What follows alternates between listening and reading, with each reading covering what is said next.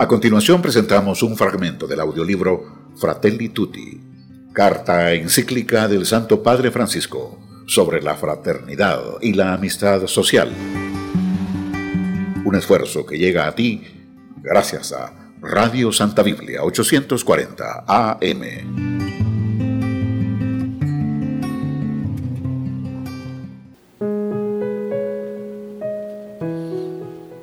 Capítulo primero. Las sombras de un mundo cerrado.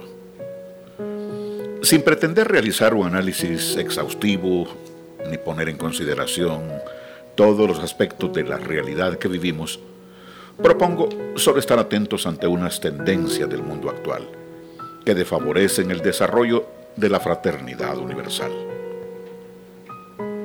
Durante décadas parecía que el mundo había aprendido de tantas guerras y fracasos y se dirigía lentamente hacia diversas formas de integración. Por ejemplo, avanzó el sueño de una Europa unida, capaz de reconocer raíces comunes y de alegrarse con la diversidad que la habita.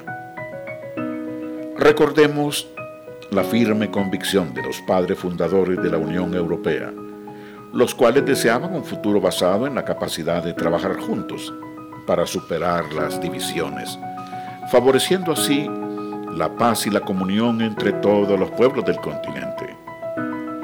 También tomó fuerza el anhelo de una integración latinoamericana y comenzaron a darse algunos pasos. En otros países y regiones hubo intentos de pacificación y acercamientos que lograron frutos y otros que parecían promisorios. Pero la historia da muestra de estar volviendo hacia atrás. De nuevo se encienden conflictos anacrónicos que se consideraban superados. Resurgen nacionalismos cerrados, exasperados, resentidos y agresivos. En varios países, una idea de la unidad del pueblo y de la nación, penetrada por diversas ideologías, crea nuevas formas de egoísmo y de pérdida del sentido social, enmascarada bajo una supuesta defensa de los intereses nacionales, lo cual nos recuerda que cada generación ha de hacer suya las luchas y los logros de las generaciones pasadas y llevarlas a metas más altas aún. Este es el camino, el bien, como también el amor, la justicia y la solidaridad no se alcanzan de una vez para siempre. Han de ser conquistados cada día. No es posible conformarse con lo que ya se ha conseguido en el pasado e instalarse y disfrutarlo como si esa situación nos llevara a desconocer que todavía muchos hermanos nuestros sufren situaciones de injusticia que nos reclaman a todos. Abrirse al mundo es una expresión que hoy ha sido cooptada por la economía y las finanzas. Se refiere exclusivamente a la apertura, a los intereses extranjeros o a la libertad de los poderes económicos para invertir sin trabas ni complicaciones en todos los países. Los conflictos locales y el desinterés por el bien común son instrumentalizados por la economía global para imponer un modelo cultural único. Esta cultura unifica al mundo, pero divide a las personas y a las naciones, porque la sociedad, cada vez más globalizada, nos hace más cercanos, pero no más hermanos. Estamos más solos que nunca en este mundo masificado que hace prevalecer los intereses individuales y debilita la dimensión comunitaria de la existencia. Hay más bien mercados donde las personas cumplen solamente roles de consumidores o de espectadores. El avance de este globalismo favorece normalmente la identidad de los más fuertes, que se protegen a sí mismos pero procura licuar las identidades de las regiones más débiles y pobres, haciéndolas más vulnerables y dependientes. De este modo, la política se vuelve cada vez más frágil frente a los poderes económicos transnacionales que aplican el divide y reinarás. Por eso mismo, se alienta también una pérdida del sentido de la historia que disgrega todavía más. Se advierte la penetración cultural de una especie de construccionismo donde la libertad humana pretende construirlo todo desde cero. Deja en pie únicamente la necesidad de consumir sin límites y la acentuación de muchas formas de individualismo sin contenidos. En esta línea se situaba un consejo que di a los jóvenes. Si una persona les hace una propuesta y les dice que ignoren la historia, que no recojan la experiencia de sus mayores, que desprecien todo lo pasado y que solo miren el futuro que ella les ofrece, no es una forma fácil de atraparlos con su propuesta para que solamente hagan lo que ella les dice. Esa persona los necesita vacíos, desarraigados, desconfiados de todo, para que solamente confíen en sus promesas y se sometan a sus planes. Así funcionan las ideologías de distintos colores, que destruyen o de construyen todo lo que sea diferente y de ese modo pueden reinar sin oposiciones.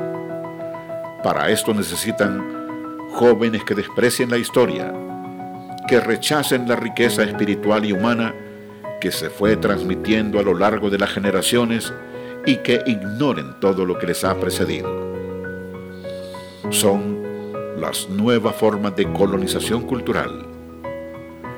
No olvidemos que los pueblos que enajenan su tradición y por manía imitativa, una violencia impositiva, imperdonable negligencia o apatía, toleran que se les arrebate el alma.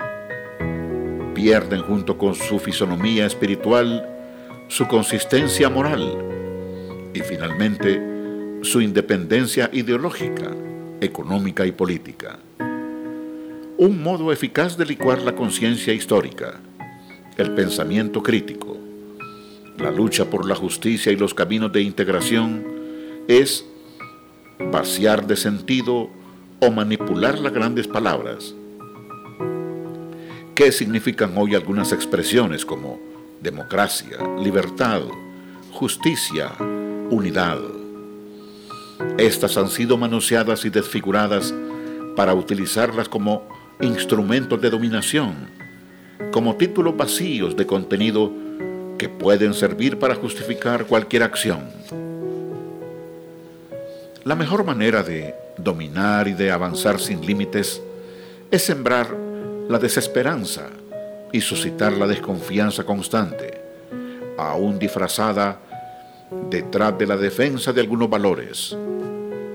Hoy en muchos países se utiliza el mecanismo político de exasperar, exacerbar y polarizar.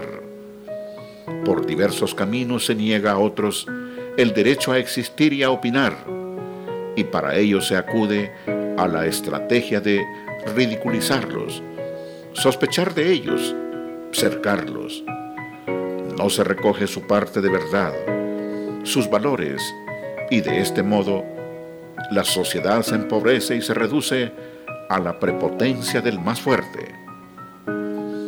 Así, la política ya no es una discusión sana sobre proyectos a largo plazo para el desarrollo de todos y el bien común, sino solamente recetas inmediatistas de un marketing que encuentran en la destrucción del otro el recurso más eficaz.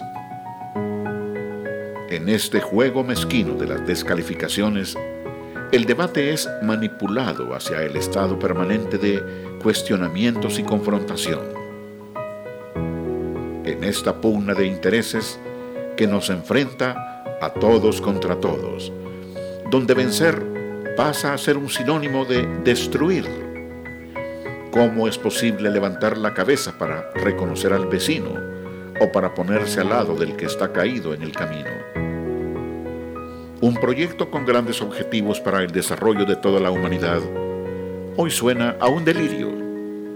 Aumentan las distancias entre nosotros y la marcha dura y lenta hacia un mundo unido y más justo sufre un nuevo y drástico retroceso.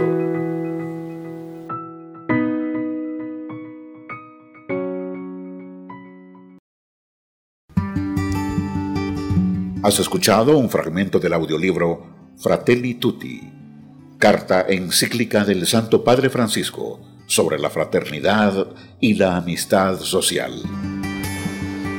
Un esfuerzo que llega a ti gracias a Radio Santa Biblia 840 AM.